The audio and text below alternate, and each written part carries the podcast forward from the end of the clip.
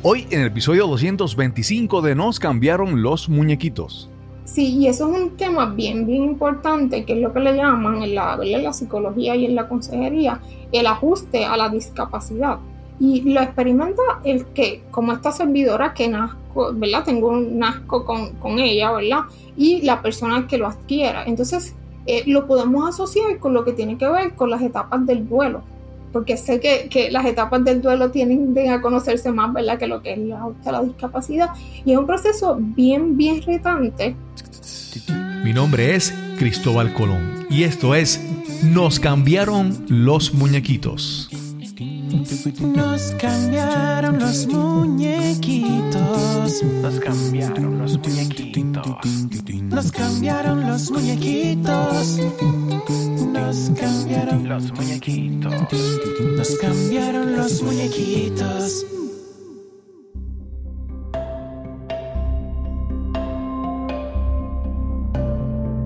Gracias por acompañarme en este nuevo episodio de Nos cambiaron los muñequitos. Aquí hablamos sobre superar la adversidad, reinventarnos y darle la bienvenida al cambio en nuestras vidas. Cada semana te traigo una conversación inspiradora, relajada y a la vez profunda, buscando lecciones para aprender y ejemplos a emular.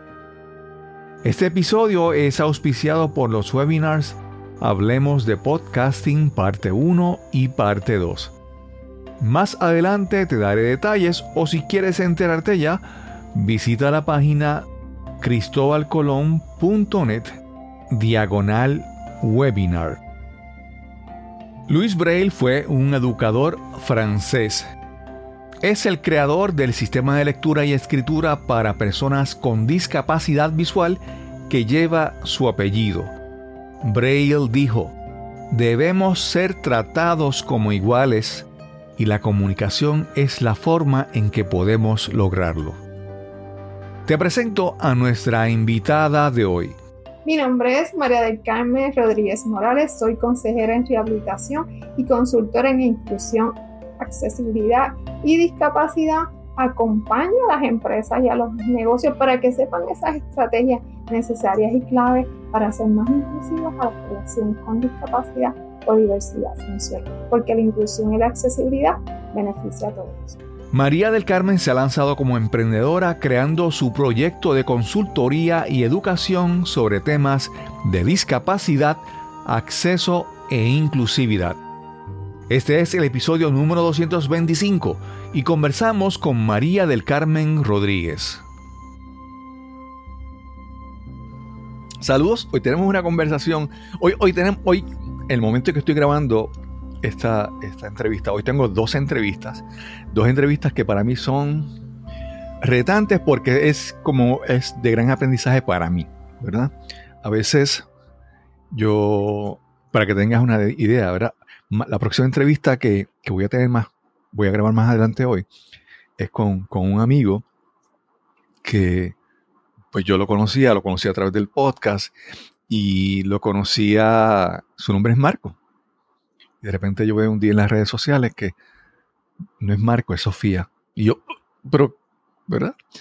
Entonces, a veces manejar, en, eh, hablar sobre estas situaciones es aprender a, entender, a, a, empezar a entender que uno tiene muchas veces prejuicios, ideas, ideas acumuladas por tantos años, por tantas cosas que no hemos escuchado, y de eso se trata hoy. Hoy vamos a tener una conversación con María del Carmen Rodríguez Morales, un nombre larguísimo. ¿Cómo está María del Carmen? Muy bien, muy bien. Ciertamente en primer grado ya me sabía casi escribir todas las letras del abecedario con mi nombre. Ay, ay, ay. Yo entonces hace un momento estaba escribiendo el nombre en, en como parte de la configuración del, del, sistema y yo decía, pero esto no cabe el nombre en este espacio de tan largo que es. Y vamos a hablar sobre eso.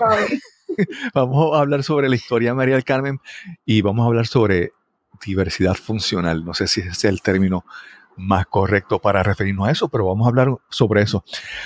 María del Carmen, háblanos sobre tu origen, dónde naciste, dónde te criaste, por favor. Claro, eh, yo nací en Guayama, Puerto Rico, así que como dicen, soy bruja de nacimiento. Me crié en, el área sur de Puerto Rico, eh, más o menos eh, viví hasta los 21 años. Viví en un lugar que se llama el barrio Carite, en Guayama, cercano al lago Carite, así que un paraíso espectacular, un lugar con una vibra, una naturaleza eh, exquisita y cerca de mi casa había un río, hay un río, ¿verdad? Así que iba con mi hermano a buscar parchas, así que estaba rodeada de fresas también, como le dicen fresas de monte, algo así. Sí, sí, sí, le, dicen, así que así me crié, eh, estudié un bachillerato en psicología general en la Universidad de Puerto Rico, recinto de Calley. Ahí fue cuando yo comencé a conocer un poco más sobre lo que es discapacidad o diversidad funcional. En mi caso, nací con una condición neuromuscular por eso tengo una discapacidad física. Más o menos como a los seis años, un poquito más, o un poquito antes, mi madre empieza a identificar que a diferencia de mi hermano, yo no gateé. Ella decía, pero ¿por qué yo no gateé? Y, y mi hermano Jesús sí, etcétera. Así que empieza a buscar información y entonces en todo ese proceso que al principio era como que, no, mamá, eso son changuerías, eh, no, ella está bien, etcétera. Finalmente, a los seis años se identifica que tengo una condición que se llama spinal muscular atrophy, que eso hace, ¿verdad? Para la gente que no, eh, de manera virtual no se identifican ciertas cosas, así que para poderlo describir un poco más, pues eso hace que mi fuerza muscular del cuello hacia abajo se limite, es progresiva Así que al momento, ¿verdad? Hay un medicamento que nos da un poquito de, nosotros le llamamos la espinaca, que nos ayuda un poco, ¿verdad? En lo que tiene que ver con la fuerza. Eh, así que así he vivido, eh, enfrentando un poco las barreras y de eso podemos hablar un poquito más allá, de tener alguna discapacidad o diversidad funcional, en mi caso física. Y entonces estudio en bachillerato en psicología, ahí comienzo a aprender un poco más. Y algo bien interesante es que ahí empiezo a conocer otras personas más o menos de mi misma edad, que también tienen otras discapacidades, soldera, eh, eh, personas ciegas, etc. Y ahí empiezo a ver que coincidíamos en los retos.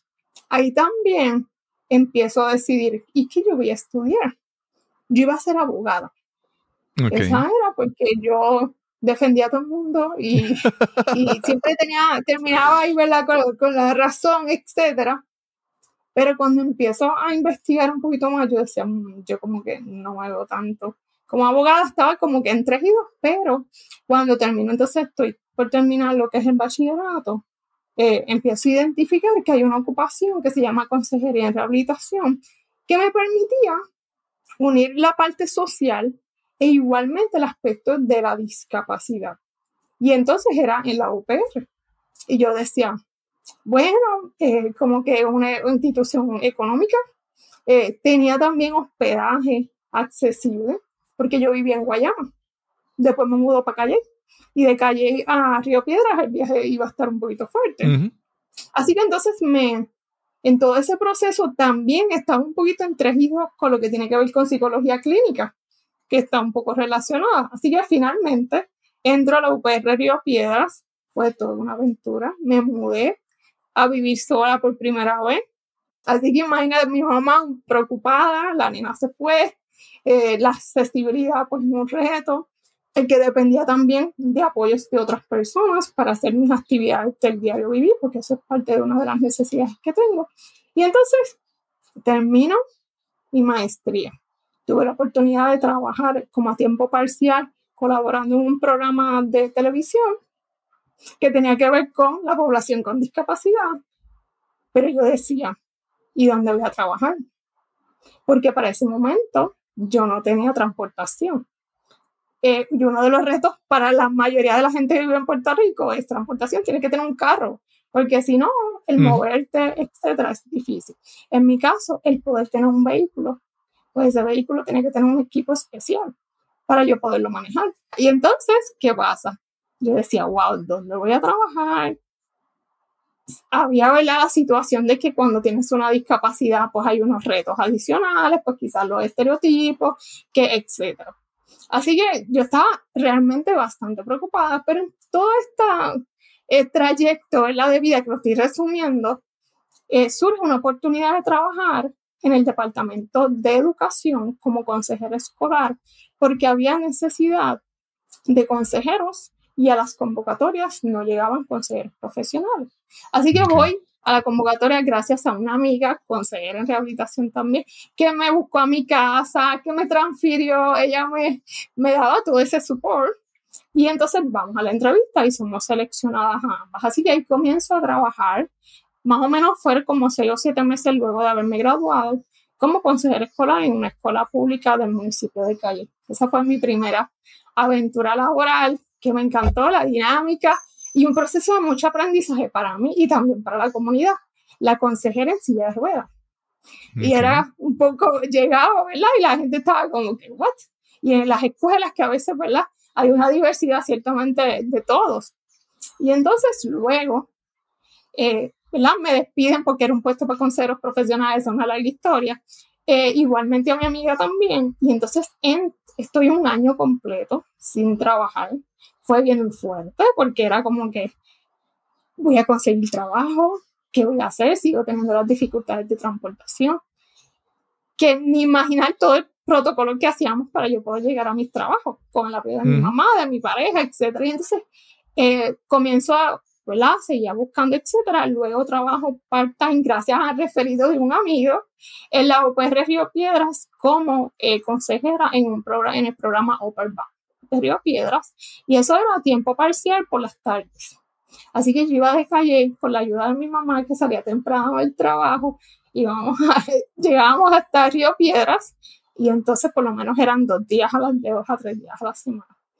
Luego de ahí surge otra oportunidad en la misma UPR a tiempo completo y es mi actual esposo quien me llevaba de Caguas a, a, lo que es Río Piedras todos los días, toda una aventura, ¿verdad? Todo el andamiaje.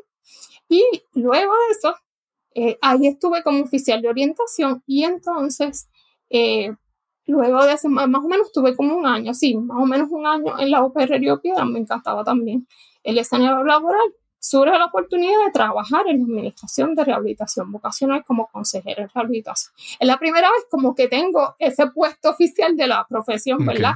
Que había estudiado, pero obviamente los otros escenarios, mi, mi trasfondo es súper necesario.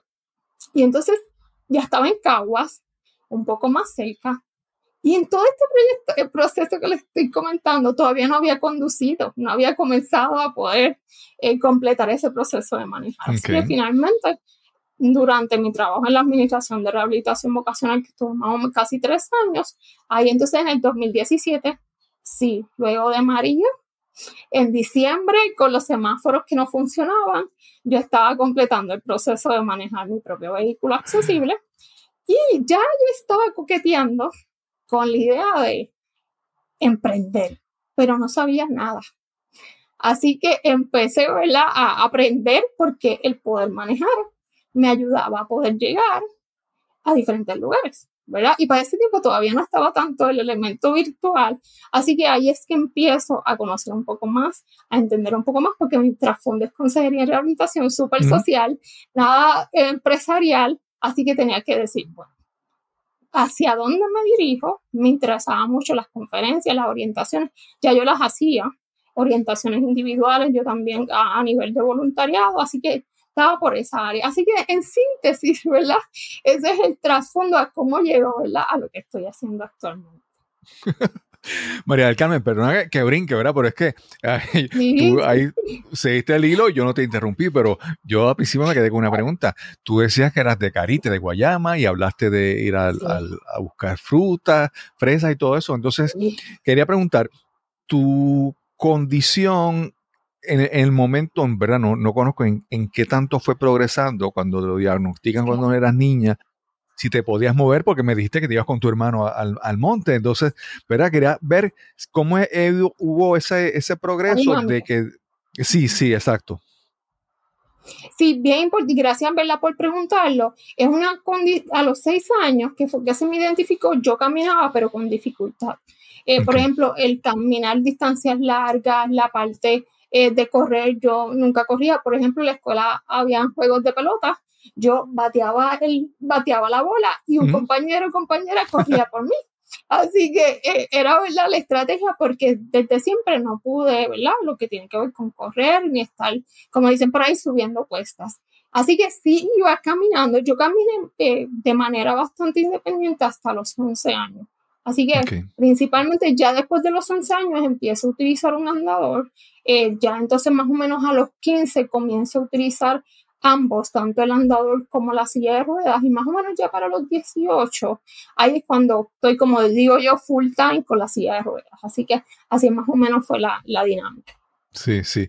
Mira, esta mañana, o o no sé si fue ayer, me veía las noticias y veía el caso de un legislador que es ciego, que está acusado por unos actos de corrupción, ¿verdad? Entonces, como te digo, a veces pensamos, y ¿verdad? esto es nuevamente, esto es un aprendizaje para mí, espero que para la audiencia también. A veces pensamos que las personas con, con dificultades, con discapacidades, tienen como que, son estas personas como que inspiradoras y como que tienen verdad y son como virtuosas y tienen, son especiales.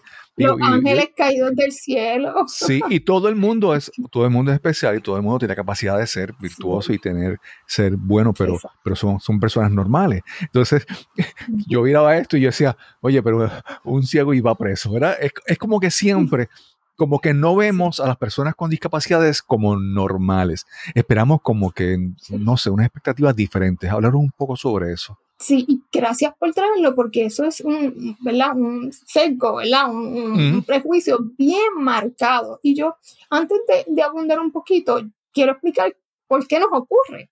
Y yo Ujú. siempre hago la salvedad de cuántas veces vemos en un rol activo a, a la persona, a diferentes personas con diferentes tipos de discapacidades. Por otro lado está la parte de la autoidentificación. A menos que se te vea, pues la gente no lo sabe y a veces pues mejor no lo digo porque pues que van a pensar de mí, después me van a, a- a estigmatizar, etcétera. Así que hay una cierta elemento de visibilidad y cómo se ha visibilizado a través de la historia a la población. Pues que están sufridos, que necesitan siempre ayuda, que son historias de superación porque han tenido las habilidades a, a- enfrentar todos esos retos que trae eh, el- su discapacidad y entonces lo asociamos a la persona. Pero realmente cuando hablamos del concepto de discapacidad, nos referimos a esa barrera que me causa la sociedad. Eh, yo soy diferente como cualquier otra persona. En mi caso, ¿verdad? Pues tengo una situación de que me dificulta el aspecto de movilidad, pero ¿por qué? Porque entonces cuando voy a un lugar no es accesible, no tiene rampa, etcétera. Y entonces es esta parte que todavía necesitamos poder visibilizar y poder eh, no angelical, ¿verdad? Eh, a las personas que tenemos algún tipo de diversidad funcional. A mí a veces me pasa, ay, pero tú hiciste tal cosa. Eh, uno de los temas que, por cierto, no lo mencioné, que yo comencé a trabajar fue el tema de sexualidad.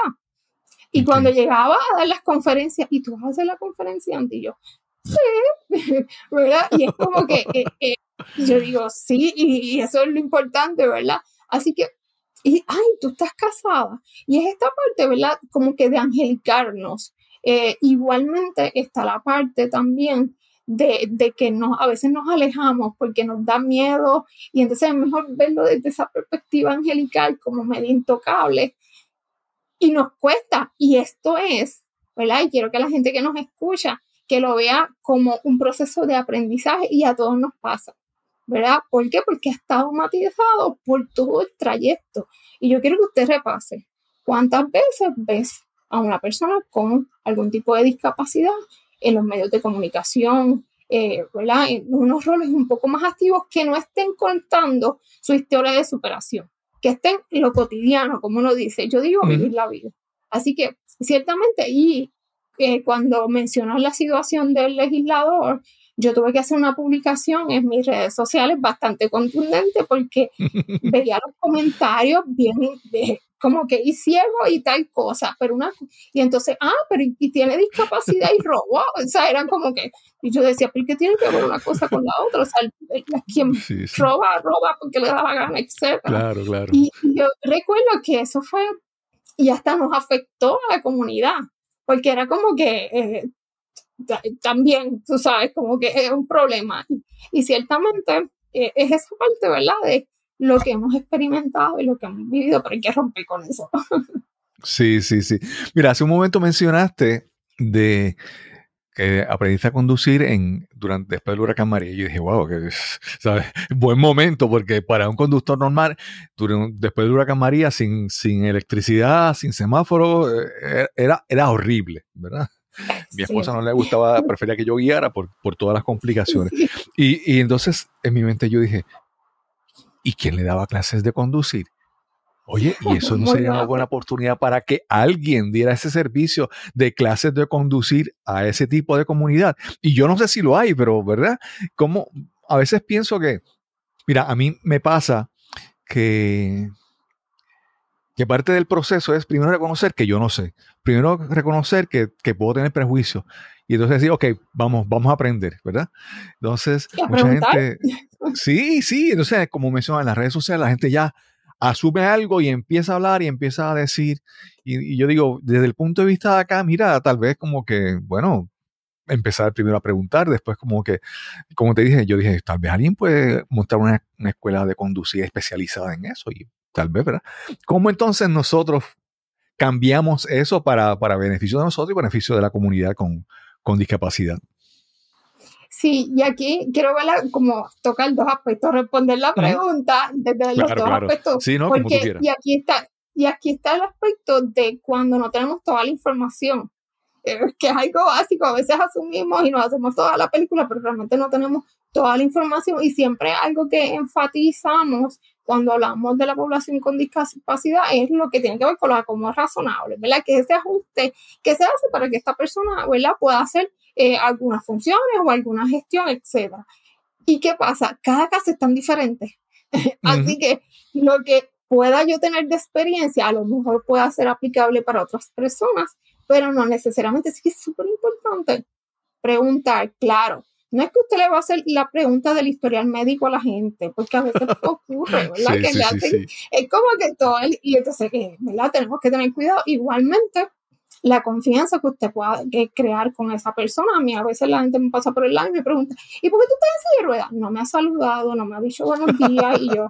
sí, así pasa. Esa no es una pregunta, no, como yo digo, que regularmente le vas a hacer a una persona. Así que claro. es importante preguntar porque hay una gran diversidad y hay muchos debates. Ahora mismo no sé si me escuchan, utilizo discapacidad y diversidad funcional.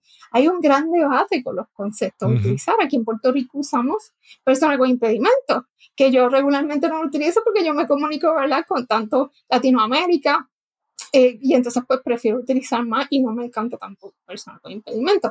Así que desde ahí hay mucho debate interesante. Respondiendo a la pregunta, porque no doy toda la información, eh, existe, no existe en Puerto Rico eh, existe una, una, compañía aquí en Puerto Rico que eh, te ubica, ¿verdad? Te monta todo lo que tiene que ver con lo que es el equipo para tu manejar. En este caso fue a través de la Administración de Rehabilitación Vocacional, que tiene un contacto de una compañía que está en Atlanta, Georgia, que es el acuerdo que tienen. Y entonces el instructor ya me había evaluado hace, uno, hace como un año y pico más o menos en Atlanta y entonces vino a Puerto Rico para entonces el proceso de las clases de guía y yo entonces poder sacar la licencia de conducción. Así que ciertamente aquí en Puerto Rico no lo hay una persona, ¿verdad?, que eh, haga todo este proceso y es importante eh, que sepamos, ¿verdad?, que hay un sinfín de equipos tecnológicos que personas que no puedan mover ninguna extremidad puedan manejar. Así que eh, es súper importante resaltar eso. Y otro de los aspectos que sí tengo que mencionar es que es más reciente, ya creo que va a ser como dos años, la Administración de Rehabilitación Vocacional, sí a través de los consumidores, ¿verdad? Que es la palabra que ellos utilizan, reciben servicios con ellos, eh, se tiene una, una persona que da esas clases, pero es a través de la Administración de Rehabilitación Vocacional. Y es principalmente para personas que tienen discapacidades físicas. Ok, ok. Mira, es María del Carmen. Obviamente nos habíamos conocido, pero no habíamos tenido la oportunidad de, de hablar mucho y tampoco nunca había ido donde ti a hacerte la pregunta como otras personas, ¿verdad? me, tenía la curiosidad, pero no hacía las preguntas. Entonces, Pero veo que tú tienes un trasfondo en estudiarte psicología, eh, consejería, rehabilitación, que obviamente tienes una, una, unas herramientas que, que, te ayudan a hacer tu trabajo y a, a tener tu vida y ayudar a, a, todas las personas que ayudas. Y te, antes de comenzar te hablaba de, de, un caso de un amigo que, que obviamente, tu caso, tú naciste con una condición y ha habido una progresión y hay unos cambios, pero en el caso de mi amigo que tenía una, una vida normal y de repente un accidente o incidente le cambió la vida, el periodo de ajuste es, mm, es más, vamos a decir, eh, repentino, ¿verdad? Es, eh, sí. no, no, tienes, no, no, planificas nada, es como que de repente tienes que ajustarte. Y, y entonces hay, un, hay una forma de, hay uno puede comparar la vida antes o después, ¿verdad? En, en ese aspecto, como tú, ¿verdad? Si has tenido experiencia trabajando con, con estas personas que tienen este tipo de condición, que es obviamente, es como haces, como tienes una nueva vida normal con, con, con, tus problemas, con tus dificultades, pero también tu, tu aspecto mental de, ¿verdad? Me parece que posiblemente es la parte más difícil. Ajustar la mente a la nueva vida. ¿Qué nos puedes decir sobre eso? Sí, y eso es un tema bien, bien importante, que es lo que le llaman en la, en la psicología y en la consejería, el ajuste a la discapacidad. Y lo experimenta el que, como esta servidora que nazco, ¿verdad? Tengo un asco con, con ella, ¿verdad? Y la persona que lo adquiera. Entonces, eh, lo podemos asociar con lo que tiene que ver con las etapas del duelo. ¿Verdad? Así que, porque sé que, que, las etapas del duelo tienen a conocerse más, ¿verdad? Que lo que es la, la discapacidad. Y es un proceso bien, bien retante. Eh, se ha identificado que es mayor, ¿verdad? Más retante para las personas que tienen, como quien dice, una vida normal, y hago entre comillas, ¿verdad? Uh -huh. Pero que no tenían esa situación que de la noche a la mañana toca a su puerta. Así que es un proceso que y, aprovecho este espacio de cuántas veces se le da un apoyo psicológico o de consejería a una persona, ya sea que nació o ya sea que adquiere una discapacidad. Eh, hay una limitación en ese proceso. Lo que se, ha, que se hace casi siempre aquí en Puerto Rico, pues hay asociaciones que dan ese apoyo, ¿verdad? De par en par, de que ya yo pasé por la situación, así que en, en eventos, en lo que son grupos de apoyo, se da unos apoyos valga la redundancia, pero también tenemos el reto aquí en Puerto Rico de la escasez de servicios a la población adulta y en muchas ocasiones las múltiples gestiones que tienes que hacer para poder tener una terapia, para poder tener un apoyo, para poder ser más independiente y eso le añade una serie de situaciones emocionales que complica, ¿verdad? Lo que es el manejar un tipo de discapacidad, pero ciertamente yo siempre hago la salvedad. En mi caso, en mi caso yo no pasé, ¿verdad? Por un psicólogo, etcétera. Pero sí experimenté todas las etapas. En mi adolescencia era que yo no quería salir de mi casa porque yo era la, la nena diferente, era como que, ay, eh, ¿por qué yo? Y toda esta situación. ¿verdad? Que no es fácil. Imagínense en el caso de una persona que adquiere ¿verdad? una discapacidad y tiene que entonces ajustarse al mundo que, como dicen a muchos, está discapacitado porque nos limita a nosotros el poder llegar a un lugar el ajuste también a veces al trabajo. Por eso yo hago uh -huh. énfasis a las empresas, ¿verdad? No es solo el que te llegue un, un, candidato que tiene algún tipo de discapacidad, sino que alguno de tus empleados puede tener alguna situación y adquirir ya sea una discapacidad o ya sea una condición que le implique una discapacidad. Así que ciertamente es un reto y es importante que nosotros que no tengamos algún tipo de discapacidad o que seamos parte de ese núcleo, seamos apoyo, porque a veces como que tan, podemos estar en negación, no querer salir, poder también estar como eh, pensando en que no, no, esto, yo me voy a recuperar, esto está súper perfecto y toda esa uh -huh. parte demasiado de ideal, pero que realmente el pronóstico no es tan, tan, ¿verdad? Y que hay unos cambios significativos, así que es importante ese apoyo. Mi recomendación siempre es poder visitar a algún profesional de la, de, ¿verdad? de la conducta, psicólogo, que le dé ese apoyo para manejar, porque es un cambio, ¿verdad? Y sobre todo, el cambio físico que puedes tener también, ¿verdad? Es cognitivo, pero también los retos que sigues claro. experimentando. Quizás ya no puedes ir al lugar que siempre ibas. Y entonces eh, añada- se añaden cosas que se hacen más complejos. Y como también podemos ir haciendo modificaciones para poder reducir esas barreras que seguimos experimentando. Hacemos una pausa y regresamos inmediatamente a nuestra conversación con María del Carmen Rodríguez. En marzo de 2018 lancé este podcast. Nos cambiaron los muñequitos. Inicialmente la intención era practicar y mejorar mis destrezas de comunicación.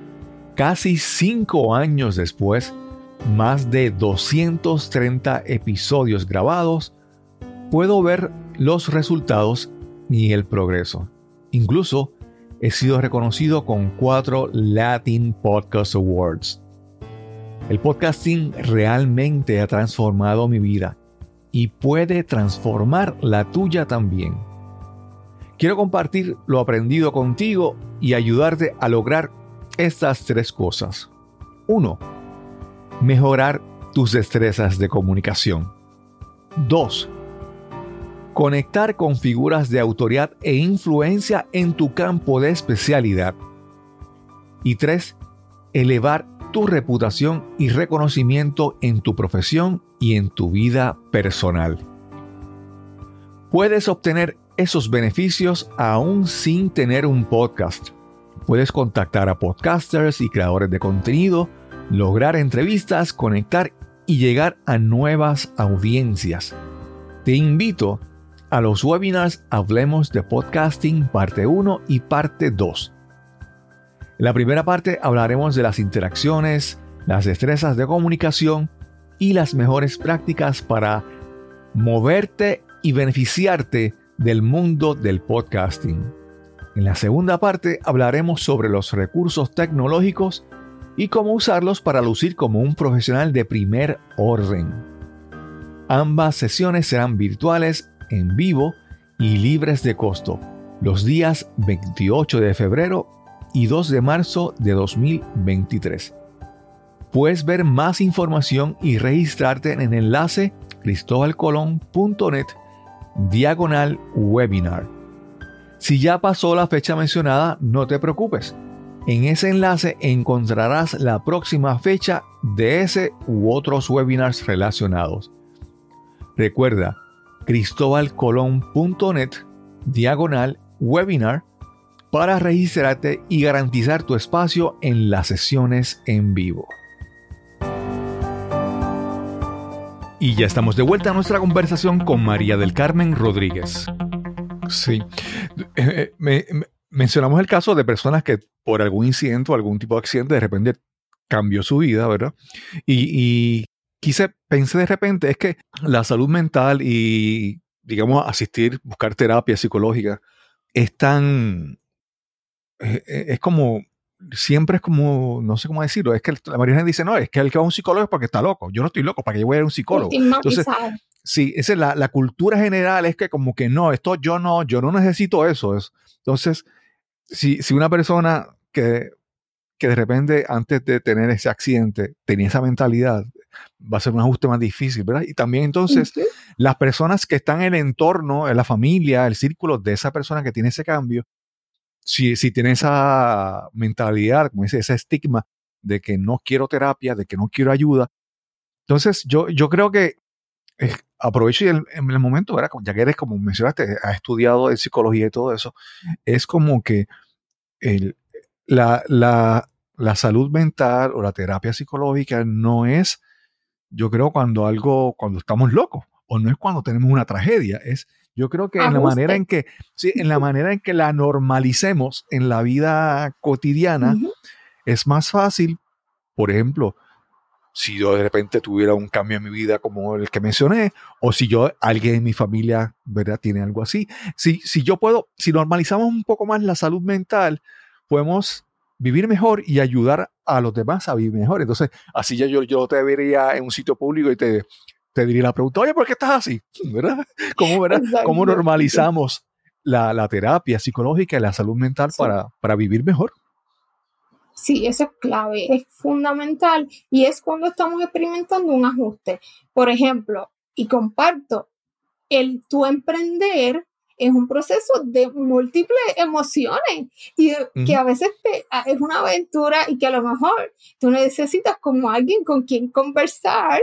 Así que un psicólogo es un recurso clave en ese proceso de ajuste a cualquier situación que tú tengas. Eh, así como lo tenemos que ver. No es porque necesariamente tengo una situación de eh, salud mental, sino es que si otra persona me puede escuchar, importante, porque a veces no se escuchan, pero ¿verdad? No tienen las herramientas y eso es lo, porque la familia nos puede escuchar, nos puede dar apoyo, nos puede dar consejos, pero a veces esos consejos, ¿verdad? No son eh, tan profesionales, ¿verdad? Y entonces es como que, eh, y es ese ajuste y poder recibir ese apoyo, ¿verdad? No consejos, ¿verdad? Porque consejos, eh, hay unos secos, pero ese apoyo para yo ajustarme a esta situación y algo bien importante, que yo le elija que yo elija buscar, ¿verdad? E, ese apoyo porque yo quiero estar mejor, porque no sé, quizás eh, eh, con quién hablarlo o hay temas también, ¿verdad? Y aquí también ocurre en ocasiones. A veces el tema de sexualidad. El médico no le no menciona nada, eh, el terapista tampoco, etcétera. Y entonces hay temas que quizás quieres abordar con otro tipo de persona, con otro profesional, no se lo vamos a preguntar quizás a tu familia, etcétera. Pues es esa búsqueda, ¿verdad?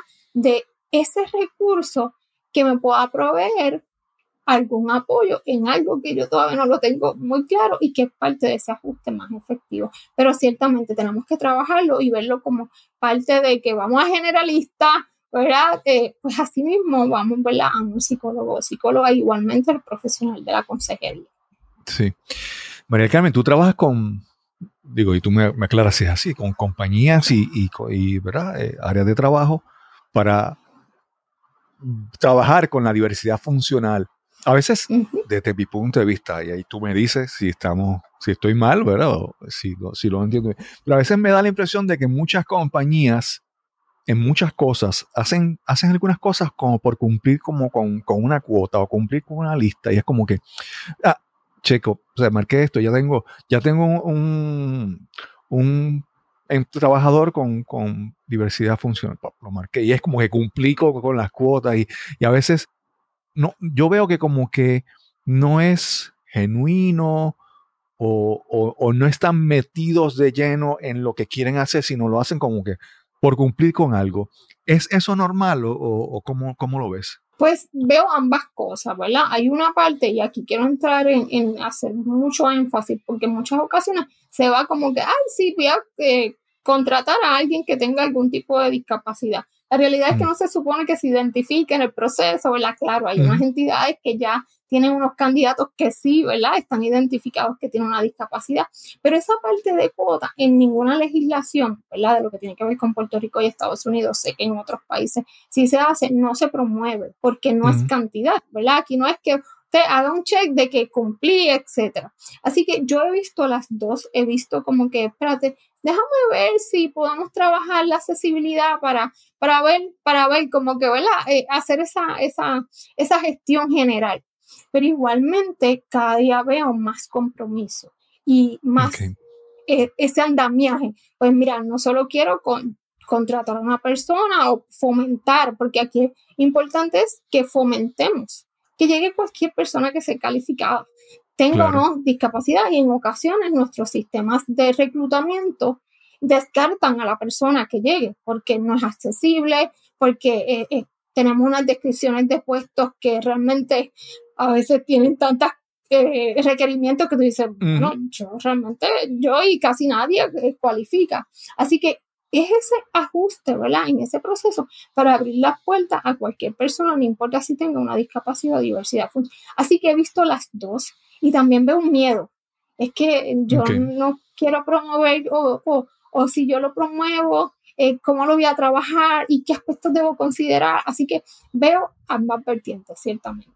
Sí, a veces me parece también que obviamente si tú abres a, esa, a buscar diversidad en tus empleados, no sé si, digamos, por ejemplo, una tienda por departamentos, al, al, al, abrir la diversidad para, a, sus empleados, también abre la diversidad a, las personas que van a llegar, ¿verdad? a las personas que van a atender a sus clientes.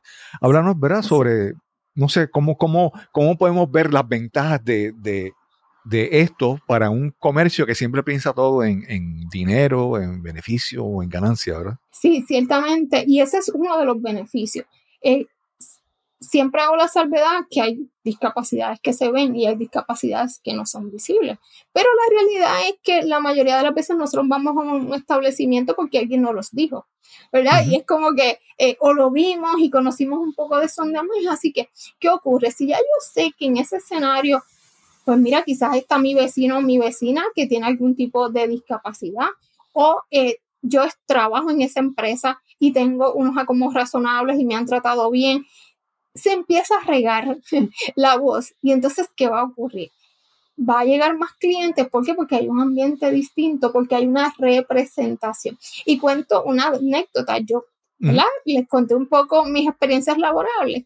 Y era interesante cuando yo, en uno de, las, de los lugares que trabajé, yo buscaba al participante hasta la puerta de recepción porque el pasillo era tan largo y a veces se me perdían y yo prefería ir a buscarlo para que no, porque le daban las instrucciones, pero yo decía, no, así llega tranquilo, sin preocupación. Y era interesante porque la gente se sorprendía que llegaba, ¿verdad? En silla de rueda porque, pues, ¿verdad? Quizás no lo ven tan normal, eh, que esperemos que en algún momento se haga más normal. Y entonces, más cotidiano, quizás esa es la palabra más correcta. Y entonces, en una ocasión, una persona me dice, qué valioso me es verte a ti, eh, porque es como que, sí, mi hijo, ¿verdad? Como que, y es sin querer queriendo, ¿verdad? Como digo yo, esa persona dijo, mira, si está aquí trabajando, ella hace esto, hace lo otro, y entonces, porque hay veces que uno mismo, ¿verdad? Como familia o uno mismo que tiene alguna discapacidad piensa que no va a poder hacer equipos de cosas, ¿verdad? Por los estereotipos y los esquemas, y entonces le das una buena influencia también a esa persona que no necesariamente tiene la discapacidad, a esa persona que quizás tenga un integrante, la realidad es que en Puerto Rico el 22% de la población se identificó que tiene algún tipo de discapacidad. Así que somos muchos más de los que a veces pensamos, así que ciertamente la representatividad, ¿verdad? Que tenemos también lo que tiene que ver con lo que mencionan mis clientes. Mira, a lo mejor se hizo un ajuste cuando yo fui o se hizo un ajuste a mí como empleado, se va a correr. En mi caso, cuando yo salgo a los restaurantes o salgo a quedarme en hospederías, mis amistades que tienen algún tipo de discapacidad me contactan. María, ¿cuál fue tu experiencia? María, este, voy para tal pueblo, ¿qué me recomienda? Pues yo obviamente le voy a recomendar X lugar porque va a tener menos situaciones, porque hay algunos que a veces no son tan accesibles, pues le digo, ¿verdad? Lo, lo, que tiene y lo que no tiene. Y entonces, ¿qué pasa? De una recomendación gratis. Si no eres accesible, pues la realidad es que no van, no van a llegar. Así que ciertamente atrae, y esto es, y quiero que lo vean desde la perspectiva de la persona con discapacidad, pero también su núcleo. ¿verdad? Yo tengo mis amistades, mis amistades llegan a lugares que sean accesibles. Claro. Porque no vamos a apoyar un lugar que María no puede entrar. Claro. Así que se hace, se, ciertamente, ciertamente es un beneficio que se obtiene. De repente se me viene, me viene a la mente que, por ejemplo, digamos, una compañía contrata a, una persona con, una discapacidad y, y vamos, esto puede hacer un cambio, un, un, proceso de aprendizaje para sus compañeros de trabajo, ¿verdad? Pero a mí me da la impresión de que, y tú me dices si, ¿verdad? si lo ves así también, que yo, por ejemplo, aprender a interactuar con una persona con discapacidad me puede traer, añadir cosas que me pueden servir en otras áreas de mi vida. Digamos, por ejemplo, tener el tacto al hablar, al preguntar, al conversar, al escuchar, tener un poco más de compasión y entonces yo me da la impresión de que estas son cosas que no, no las quiero adquirir para trabajar contigo. Yo las quiero adquirir para toda mi vida o todas las interacciones. Entonces, me parece que, que es algo que es una lección de aprendizaje que tú te lo llevas y te puede ayudar a vivir diferente en, en, general. No sé si lo ves igual así. Sí, y digo definitivamente. Y aquí lo voy a compartir un poco desde ¿verdad? Mi, mi experiencia eh, porque en mi caso, ¿verdad? Pues lo vivo todos los días, pero también he estado involucrado en diferentes organizaciones, en diferentes movimientos que todos tenemos, ¿verdad? Si no son familias, son personas que tenemos diferentes tipos de discapacidad. Y una de las cosas que, por ejemplo, recientemente estaba con una de mis mejores amigas que me, que me, me menciona entre esta conversación que teníamos, cuánto yo aprendí contigo. Y entonces ahí empezamos a, a a ver, ¿verdad? Porque ya trabajan brindando el apoyo a la población. Y entonces, la, los lugares inaccesibles. Pues mira, tenemos que buscar el plan B. Y el plan B quizás es X gestión, X gestión. Y entonces, ¿qué pasa? Ese núcleo que está alrededor tuyo ya sabe que esa es una, un plan B, un plan C. Otra de las cosas es lo que tiene que ver con la percatación. Y me explico. Por ejemplo, el estacionamiento reservado. Es toda una aventura los estacionamientos reservados aquí en Puerto Rico. eso podemos tener un podcast de cinco horas hablando de eso. ¿Qué pasa? A veces la gente no se percata de, de lo significativo que es el espacio aledaño que tiene aquí en Puerto Rico unas líneas pintadas de azul. Hasta que ven que abre mi rampa y toma ese espacio. Y entonces, esa interacción que he tenido con compañeros, el, el aspecto de la silla de ruedas la silla de ruedas tiene unas particularidades sumamente caras, no todo el mundo, eh, cualquier técnico no te la puede eh, trabajar y me acordé de uno de mis trabajos que se me dañó la silla, la goma se me salió. Así que mis compañeros ya sabían la estrategia de cómo resolver mi situación con la goma en lo que llegaba el técnico. Así que también el aspecto de, mira, eh, vi que este lugar, esta rampa, yo le llamo rampa suicida, que son las rampas bien inclinadas. Sí, eso te iba a decir a veces pues sí, y entonces ¿qué pasa? Pues las personas que me pueden acompañar pues se pueden percatar. Eh, esa rampa es media peligrosa, así que hay que bajarla con cuidado, así que eso es esa parte de percatarte de cosas que quizás no te habías percatado y que ciertamente eh, lo puedes aplicar. También está la parte de cómo nos comunicamos. A veces hablamos con conceptos muy complejos y qué bueno es ¿verdad? poderlo simplificar lo que tiene que ver con el valor de los, de los letreros, de, de la identificación. Hay veces que pues uno sigue buscando y gestionando, pero en el caso de una persona quizás ciega no identifica a quién preguntarle. Pero entonces puede haber alguna señalización de, de, pie, ¿verdad? Que pueda como que percibirla y entonces poder tener un poco más de información. Y aquí me refiero a personas que tienen algún, ¿verdad? algún residual visual. Así que esa parte de poder ciertamente yo le llamo percatarnos de cosas que quizás no hubiésemos percatado anteriormente y que definitivamente lo podemos aplicar a la, a la cotidianidad. Y otro elemento, una de mis profesoras de accesibilidad dice, cuando te pones los espejuelos de la accesibilidad, ya no hay marcha atrás. Yo tengo conocidos que dicen, ay, ese baño, María, no es accesible. Eh, mira, ese lugar tiene un escalón tal, y entonces como que ya, pues ya está más que, y hacen el check, ¿verdad? Del de lugar, así que ciertamente adquieres unas destrezas, una percatación que ciertamente quizás como, ¿verdad? Como dice por ahí, tu vida cotidiana, cotidiana no lo hubieses hecho. Y en el caso de clientes que he tenido, ha sido principalmente el proceso de ajuste. Me explico, o sea, como razonable. Hay veces que yo pienso que este, este acomodo pudiese ser viable, pero en ese proceso, en ese diálogo con la persona, identifica otra alternativa y resulta ser, oye, eso lo podemos considerar para toda, para todo el área. Claro, claro. Y entonces ahí se sigue, se sigue multiplicando. Así que ciertamente, eh, y hay mucho aprendizaje también, a, veces me comparten clientes de, de, lo que tiene que ver, mira, eh, aprendí a hacerlo de esta manera, eh, que fulano lo hace porque tiene una discapacidad, pero es más fácil y entonces siguen ¿verdad? aplicando diferentes cosas, así que ciertamente. Sí, sí. Mira, eh, yo eh, a veces, eh, eso que tú decías, lo de los ojos de la discapacidad, o sea, los lentes de la discapacidad. De la accesibilidad.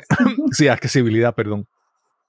Yo, yo recuerdo, te mencioné de un, de un, amigo que tiene, que está en silla de ruedas y, y, y, y recuerdo una, una persona que, que le decía, oye, ve a Marshall y cómprame esto y tráemelo. Entonces, cuando, cuando yo decía, sí, le estás diciendo que vaya, ya que va allí, que vaya a Marshall, que compre algo, que lo ponga en su silla de ruedas, que, que venga con con las rampas suicidas, como tú dices, que están en la esquina. Entonces yo decía, wow, que, que esa, esa, persona no, no ve lo que está diciendo lo que está pidiendo. A veces... Eh, sí, sí, requiere, requiere como que un cambio de... No, no, es, no es como que, como te diría, no, no es tú, vamos a ayudar a esta persona, pero requiere cambiar un poco tu forma de ver las cosas, ¿verdad? Si tú quieres que una persona tenga una vida normal, entiende lo que sería normal para esa persona, ¿no? No es decirle así. Sí, y en eso que mencionas, una recomendación es, eh, tú podrías decir, preguntar, ¿por qué? Porque hay una línea bien fina que me he encontrado en la, me subestima, ¿verdad? Nos subestima. Ay, yo no pensaba que tú eras la que, y entonces, por ejemplo, cuando yo llevo en mi guagua, que le digo a la gente, necesito un estacionamiento, que no me bloqueen, pues primero me miran como que, yo tengo una SUV, no tengo una minivan, que la gente me han dicho así mismo, pero es que eso no es una minivan, ¿por dónde sale la rampa? Y yo, eh, y los puedo entender, ¿verdad? Así que yo siempre estoy dispuesta. Y entonces es la parte, ¿verdad? De que subestiman. Así que mi recomendación siempre es, como no sabemos exactamente y porque una persona, por ejemplo, utilice silla de rueda, porque una persona ciega, ciega o sorda, no significa que X cosa, ¿verdad? No la puedo hacer. Es esa parte de que tú crees que tú puedes hacer que pudiese gestionar X cosa o puedes hacer eh, tal cosa, o qué tú crees si intentamos ir, ¿verdad? Y lo puedes también acompañar, así que es esa dinámica para que tampoco eh, podamos caer en que eh, subestimamos, porque sí también ocurre, así que ciertamente es percatarnos claro, de la realidad y lo de las rampas suicidas, pues ahí nos vamos, ¿verdad? Aprendiendo cuando lo lo experimentas con una persona, así que es importante esa parte, esa dinámica también de interacción y aprovecho cuántas veces interactuamos con personas con diferentes tipos de discapacidades. Una de las cosas que a veces eh, identifico de parte de las familias, principalmente, es que a veces se alejan, ¿verdad? No pueden ir a compartir porque su hijo quizás tiene una conducta o tiene unas limitaciones, la accesibilidad, etc. Y entonces a, veces hasta nuestro núcleo familiar no comparte tanto conmigo, en este caso, ¿verdad? Poniéndome de ejemplo, porque tengo una discapacidad. Y eso tiene unas implicaciones eh, a nivel, ¿verdad? De, de, la persona, pero igualmente eh, quizás también estamos no aprendiendo, ¿verdad? Y no siendo ese desarrollo de más empatía. Así que ciertamente recomiendo también de que tomemos en consideración cuántas veces compartimos con personas con diferentes tipos de discapacidades. Siempre hago la salvedad. sí, María Carmen, mencionaste hace un momento que algo que ha sido difícil para ti fue lanzarte a emprender. Quiero que me hables un poquito más sobre eso, de qué consiste tu proyecto de emprendimiento, ¿verdad? Eh, ¿verdad? ¿Cómo te decides hacer eso y cómo, de qué consiste el proyecto y, toda la información que me puedes dar sobre eso, por favor? Claro que sí. Pues ciertamente no tenía trasfondo, ¿verdad? Empresarial, así que no tenía la menor idea. Y una de las cosas era que yo quería mantenerme en lo que era, en lo que es la inclusión de la población con discapacidad, pero que fuese ¿verdad? a nivel privado, no a través de una organización sin fines de lucro. Entonces, en ese proceso de identificar, ¿verdad? Que fuese un negocio, porque para hacer un negocio tiene que generar ingresos, ¿verdad? Así que en ese proceso tuve que tomar, ¿verdad? Participar de varios talleres, etcétera, para identificar cuál iba a ser esa idea de negocio que fuese viable y que pudiese ser consono con lo que yo quería hacer. Y surge porque eh, a través de mi experiencia laboral y de mi experiencia ¿verdad? de vida, eh, yo quería hacer como un cambio. Y yo decía, bueno, puedo hacer cambios eh, a través de mis trabajos, pero yo quería hacer un poco más. Y entonces controlar, ¿verdad? Y poder dirigir a esos cambios que yo considero que son valiosos. Así que ahí es que empiezo con lo que tiene que ver con consultorías a las empresas en todos esos elementos que tienen que ver con la inclusión y accesibilidad de personas con diferentes tipos de discapacidad, lo que tiene que ver con desarrollo profesional, o sea, adiestramiento, eh, de lo que tiene que ver con conceptos de secos, de cómo razonables, de leyes, etc. Y el otro aspecto que me encanta muchísimo es la parte de la accesibilidad física, sensorial y cognitiva. Cómo hacer, ¿verdad? Y cómo identificar si tu lugar, ¿verdad? Tu empresa, principalmente elementos físicos, son accesibles para personas con diferentes tipos de discapacidad. Y en el 2020 lancé lo que es el programa de empresa inclusiva, que es un proceso de consultoría con adiestramiento que dura más o menos de tres a cuatro meses y es un acompañamiento, acompañamiento de cero, como quien dice, ¿verdad? Para que esa empresa pueda tener todas las herramientas necesarias para percatarse, para estar acompañados. Y uno de los elementos que identifico es que el miedo, que lo mencioné ahorita, y es como que eh, poderle dar un poco más de tranquilidad a esas gestiones que comiencen a hacer, a percatarse de que muchas veces están haciendo muchas cosas, pero no se han dado cuenta que, que eso puede atraer, ¿verdad? O que puede ayudar porque no se visibiliza, porque se ve desde una sola perspectiva y entonces cuando uno empieza a tomar conciencia, pues entonces empezamos a crear mayores espacios visibles ¿verdad? Inclusive accesibles. Así que eso es en síntesis eh, lo que realizo y que, claro está, eh, he estado involucrada en diferentes proyectos. El más reciente es un proyecto que se llama Talento de Sobra, que es de Fundación Banco Popular y es una guía dirigida para patronos que está totalmente gratis, asimismo talentodesobra.com, para darles herramientas a las empresas para poder promover el reclutamiento de personas con diversas, diferentes ¿verdad? Discapacidades o diversidad funcional. Y estoy en otro proyecto, pero ese todavía está eh, empezando, que más adelante también pues, siguiendo apoyando, no solo a nivel ¿verdad? Este, de empresas, sino también a nivel de Puerto Rico, eh, para seguir facilitando la inserción ¿verdad? de la población con discapacidad o diversidad funcional en empresas y atraer clientes, porque al final también somos clientes que si tu empresa nos da la bienvenida, pues definitivamente son muy fieles a los que son inclusivos y accesibles. Así que en sí. Sí. Sí. Yo te he visto activa en las redes sociales y, hasta en televisión, en un momento te vi. Eh, cuando haces, por ejemplo, en las redes sociales, haces eh, contenido enfocado a las empresas, a los patronos, o también haces a las personas, a los individuos. Eh, un poco sobre eso. Sí, de todo un poco, ¿verdad? Esto es un tema que que es un poco, a veces dividirlo tiende a ser un poco complejo. Así que trabajo en varios espacios con lo que tiene que ver con información que beneficia directamente a las personas que tienen algún tipo de discapacidad y su familia. Conocer sus derechos, pues mira que, que quizás debo ir a X lugar para poder eh, obtener este servicio, etc. Y el otro aspecto también tiene que ver con esos apoyos y esas recomendaciones y esos tips a las empresas para elementos de reclutamiento, de acomodos, etcétera. Por ejemplo, formo parte de la, del programa Somos Fuerza Regional, que es de la Asociación de Industriales la región centro-oriental, que se transmite por Wallo Radio los miércoles a las 4 de la tarde y tengo un segmento el segundo miércoles del mes donde hablamos sobre diversidad funcional en ámbito laboral. Y ahí entonces compartimos tips, herramientas, compartimos historias también. Así que eh, tengo esa combinación de ambas cosas. ¿Por qué? Y por qué quizás me veo bastante en diferentes espacios, porque necesitamos seguirlo hablando.